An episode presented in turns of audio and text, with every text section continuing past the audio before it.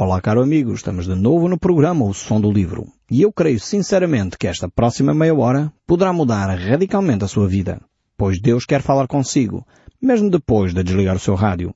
Eu sou Paulo Chaveiro e hoje vamos olhar de novo para o livro de Miqueias. Nós estamos no capítulo 3 deste livro e certamente vamos retirar muitas lições importantes para nós.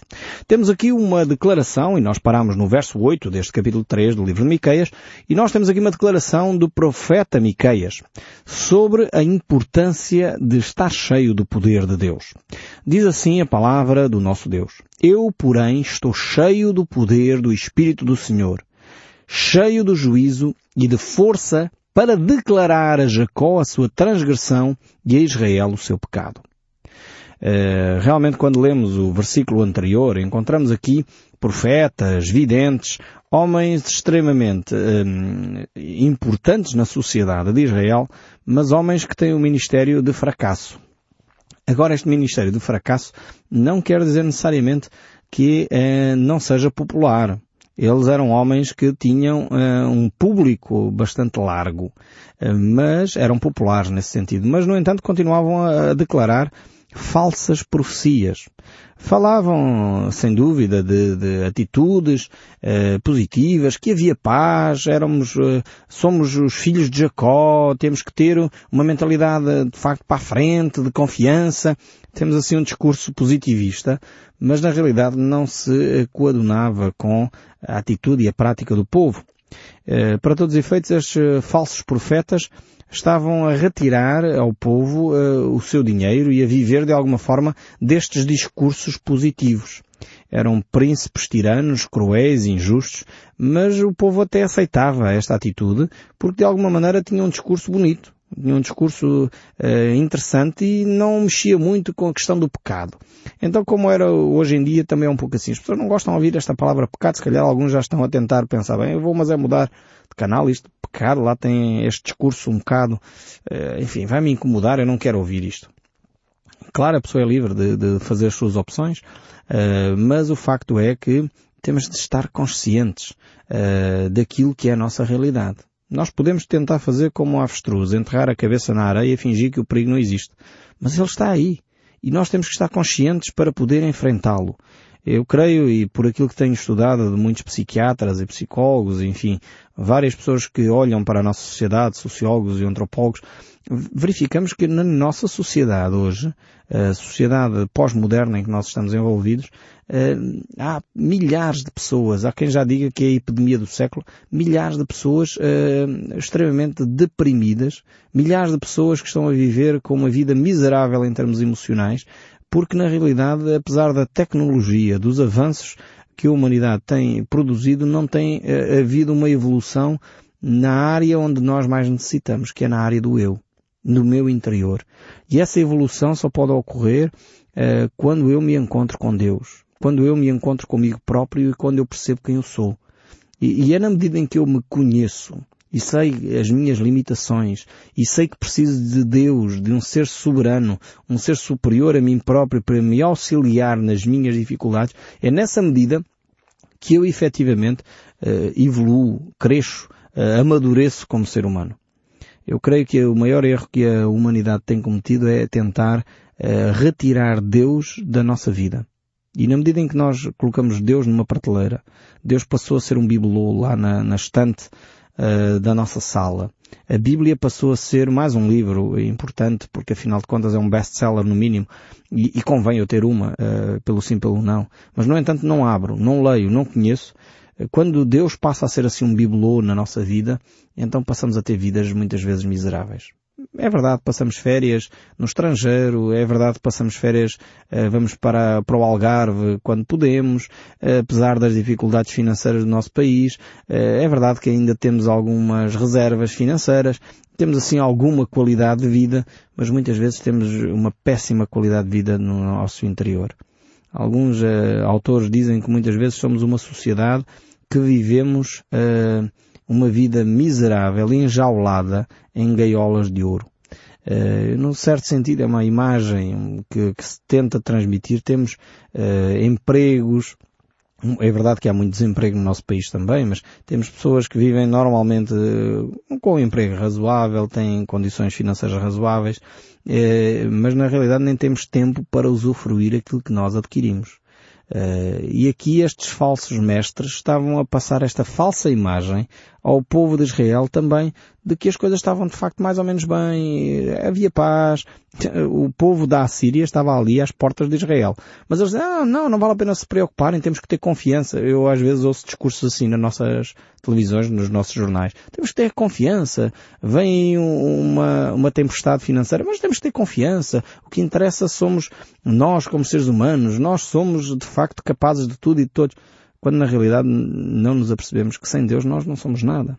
Precisamos de resgatar Deus para o nosso, para a nossa vida. Por isso aqui Miqueias diz que é necessário uh, nos revestirmos deste poder, desta mensagem, que é uma mensagem às vezes incómoda, que nos aponta as nossas dificuldades, que nos, imponta, nos aponta as nossas limitações, mas ao mesmo tempo é uma, é uma mensagem de esperança. Porque quando nós nos arrependemos, então vivemos uh, este poder de Deus que Miqueias aqui descreve. E nós olhamos para, para o passado e olhamos para homens que já experimentaram, homens e mulheres que experimentaram este poder, e às vezes é quase ficamos com um saudosismo, querendo viver este mesmo, estes mesmos fenómenos de espiritualidade. Homens como John Wesley, Moody, Finney, uh, se olharmos eh, para Francisco de Assis e outros que tais, que viveram de uma forma apaixonada por Deus, mas que com pouca coisa, com poucos bens materiais, mas que viviam uma vida intensa, uma vida genuína, uma vida de facto alicerçada em Deus, uma vida de esperança mesmo no meio da miséria. Uh, quantos e quantos homens e mulheres de Deus têm vivido assim? São de facto pessoas que apesar de não terem o conforto que a maioria de nós se calhar tem, uh, não tinham por opção uh, e tinham-no porque estavam em íntima comunhão com Deus. Eram verdadeiros heróis. Agora, quando as pessoas optam uh, por querer seguir estes modelos simplesmente para ter fama, que é o que aqui o Miqueias nos aponta, uh, então perdemos tudo. Porque a fama não é o caminho de Deus. Jesus, aliás, disse que aquele que quer ser maior entre vós, uh, seja aquele que mais serve. e ele deu o exemplo aos seus discípulos exatamente fazendo algo que não era comum ele pegou numa toalha, lavou os pés aos seus discípulos.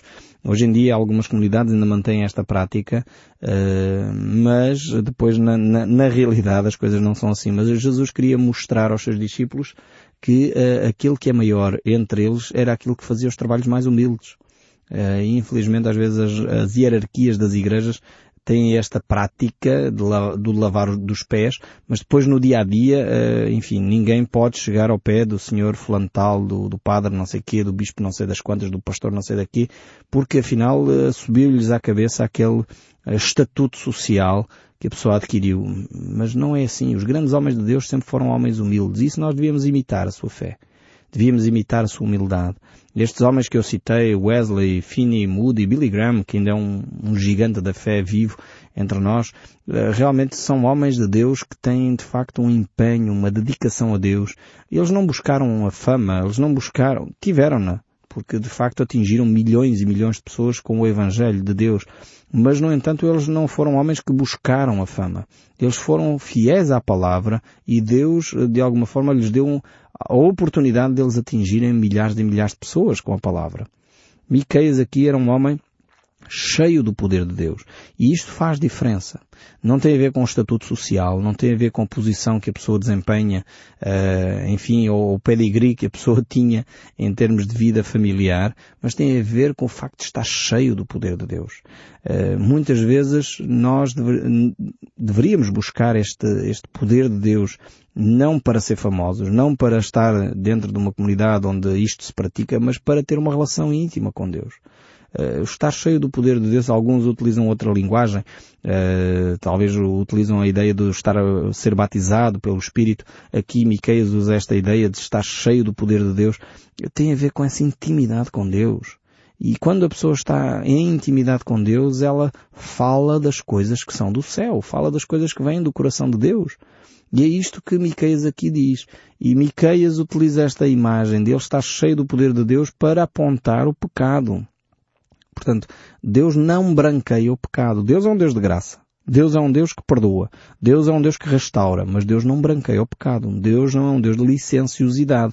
Ou seja, a graça de Deus, o apóstolo Paulo diz isto de uma forma tremenda lá no livro de Romanos, mas a, a, a graça de Deus não é um espaço para eu pecar, não é uma abertura para eu fazer o que me apetece. Não. A graça de Deus é de facto o favor imerecido de Deus sobre a minha imundícia, mas que me dá a oportunidade de restauração, de eu ser uma nova criatura. E é isto que, mais uma vez, Miqueias traz aqui como reflexão para nós.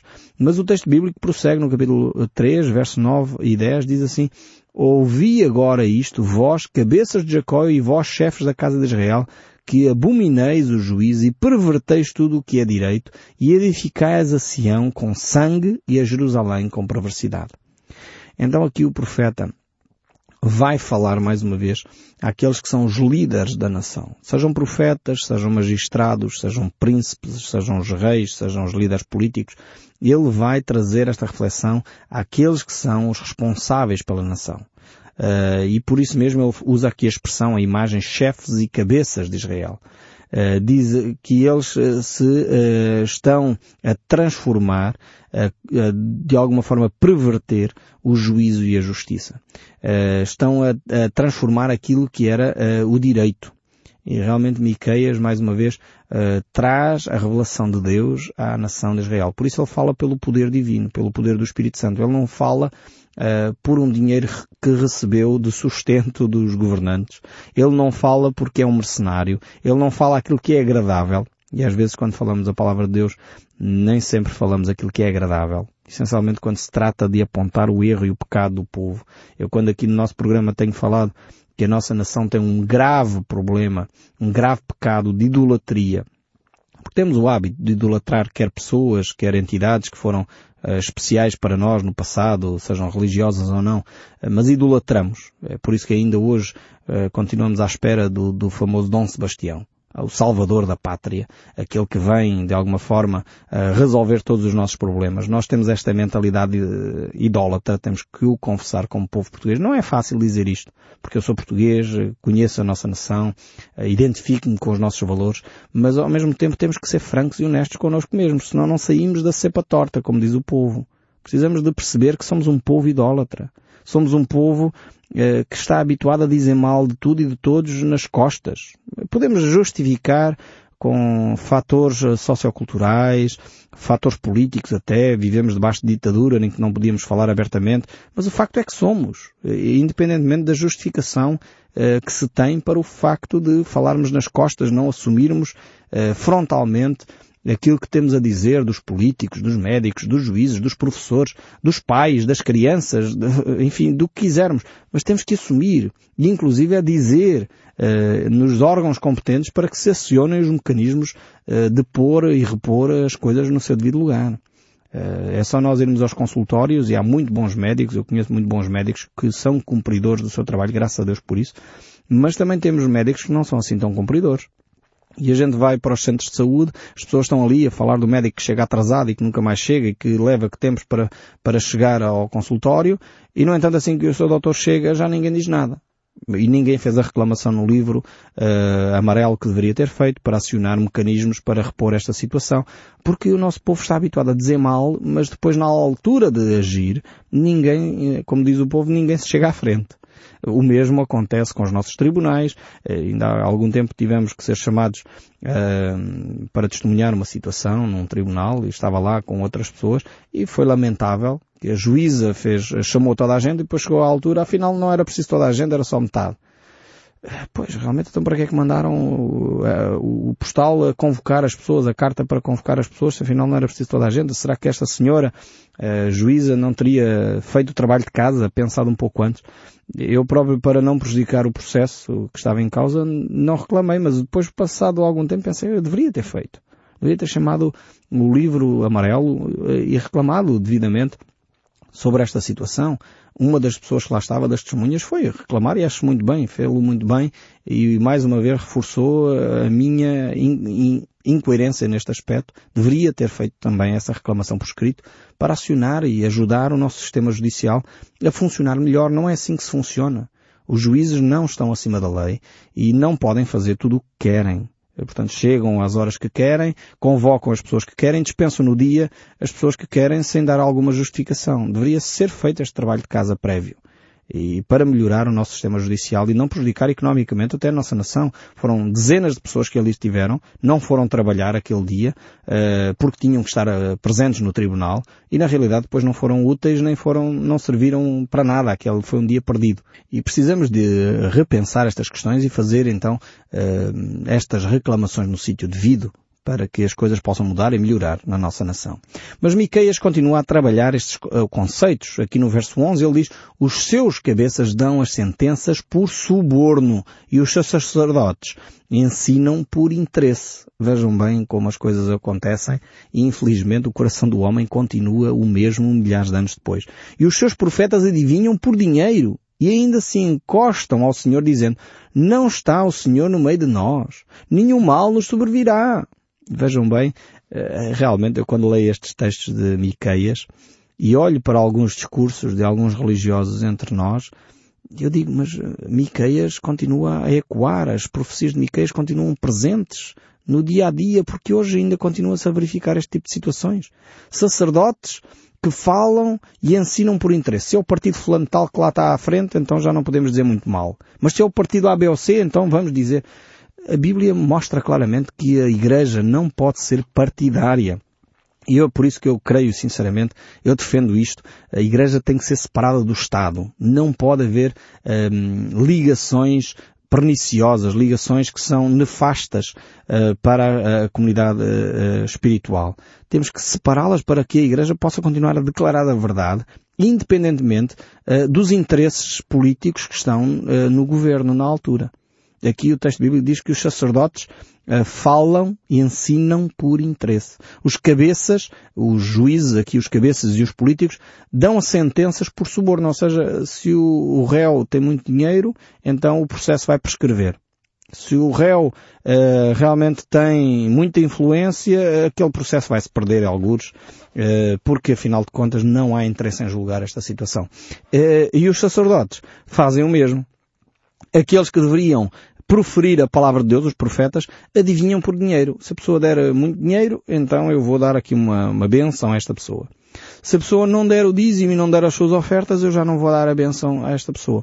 E depois tem um discurso positivista. Vejam bem aqui. Não está o Senhor no meio de nós. Então, uma palavra tão bonita. Então, Deus está no meio de nós. Deus está em todo lado. Não, uh, nenhum mal nos sobrevirá. Mas que declaração lindíssima. Todos nós queremos ouvir isto. Mas a pergunta é, será que nós temos a nossa vida em ordem? É aqui que Miqueias mete o dedo na ferida. Estes sacerdotes, estes profetas tinham um discurso bonito, mas era um discurso que era um, um discurso de mercenário. Era um discurso que era feito uh, à medida da oferta da pessoa. É terrível quando as igrejas e as comunidades vivem esta realidade. Quando os sacerdotes ensinam por interesse, interesse político ou interesse de um lobby dentro da comunidade, há uma família poderosa lá dentro, então eu sei que aquela família se calhar tem problemas de adultério, eu não vou mencionar este aspecto. Há, aquela família ali também é poderosa dentro da igreja, dão muitos dízimos e dão muitas ofertas, há ali problemas de homossexualidade e pedofilia, mas eu não vou falar destes assuntos porque senão as pessoas vão embora, vão para outra igreja. Os sacerdotes ensinam por interesse. Os sacerdotes têm de ser livres para poder declarar a palavra de Deus. É por isso que é tão importante que o sacerdote não dependa de A, B ou C para a sua sobrevivência, possa depender de Deus efetivamente. Agora não estou a falar com isto da responsabilidade que as comunidades têm para sustentar os seus obreiros, não é disto que eu estou a falar. Mas os sacerdotes têm poder estar livres para anunciar a palavra de Deus. Uh, e depois este discurso positivista, uh, este discurso uh, numa base materialista em que nós vamos viver bem porque o Senhor está entre nós, nós somos afinal de contas os eleitos do Senhor, e estes guias espirituais viviam completamente alienados do que era a vontade de Deus sem nenhuma sintonia com o ensino de Deus, sem nenhuma sintonia com as verdades de Deus. Eles estavam completamente cegos porque o homem não podia dizer que vai bem uh, se está fora da vontade do plano de Deus. Uh, realmente estes homens viviam longe uh, da realidade. Havia corrupção, havia ganância, havia roubo, como Miqueias já disse anteriormente, havia crimes, havia injustiças e eles diziam que estava tudo bem. Era necessário realmente ter uma visão mais clara, provavelmente trocar de óculos, porque estes profetas não viam a realidade tal qual era, ela era. É por isso que o apóstolo Paulo, a certa altura, diz que nós devemos examinar-nos a nós mesmos, avaliar a nossa própria vida, não matar a nossa consciência. É importante que a nossa consciência ainda esteja viva para nos gritar bem alto quando nós cometemos coisas contrárias à vontade de Deus. Mas este profeta prossegue a dizer no verso 12, portanto, por causa de vós, Sião será lavrada como um campo, e Jerusalém se tornará em montão de ruínas, e o monte do templo numa colina coberta de mato. Esta é a consequência da miopia espiritual. Esta é a consequência de um mau diagnóstico da vida espiritual do povo. A consequência é que tem de haver uma intervenção divina, porque os homens que tinham a responsabilidade de trazer o povo à razão não o fizeram. Deus iria intervir de uma forma sobrenatural para levar o povo a, a, a, tomar consciência da sua realidade e a tomar consciência do seu pecado.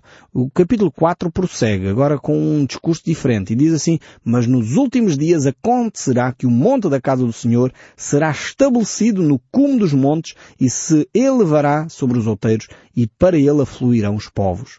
Miqueias vai agora colocar os seus olhos no futuro e vai dizer, ok, esta é a condição do povo até aqui, longe de Deus, o povo vai se uh, perder. Mas, e acontece aqui este mas, mas os últimos tempos acontecerá que o monte da casa do Senhor será estabelecido. Quando o povo de Deus reconhecer o seu erro, Deus irá restaurar a nação. E é aqui que Miqueias traz então uma nova uh, perspectiva da vida. Se o povo continuar nesta caminhada vai ser desbaratado, como diz o último versículo do capítulo 3, mas o capítulo 4 começa com uma nota de esperança. E eu espero sinceramente que cada um de nós possa se agarrar a esta nota de esperança, possa avaliar de uma forma clara a sua vida, abandonar o pecado e olhar para a esperança que só Deus traz. Uma esperança real, uma esperança efetiva e uma esperança duradoura quando nós reconhecemos o nosso erro quando nós pedimos perdão pelo nosso pecado, quando nós nos arrependemos sincero dos erros que cometemos, há uma efetiva restauração, porque é o próprio Deus que age em nós. E eu espero sinceramente que o som deste livro continue a falar connosco, mesmo depois de desligarmos o nosso rádio. Que Deus o abençoe ricamente e até ao próximo programa.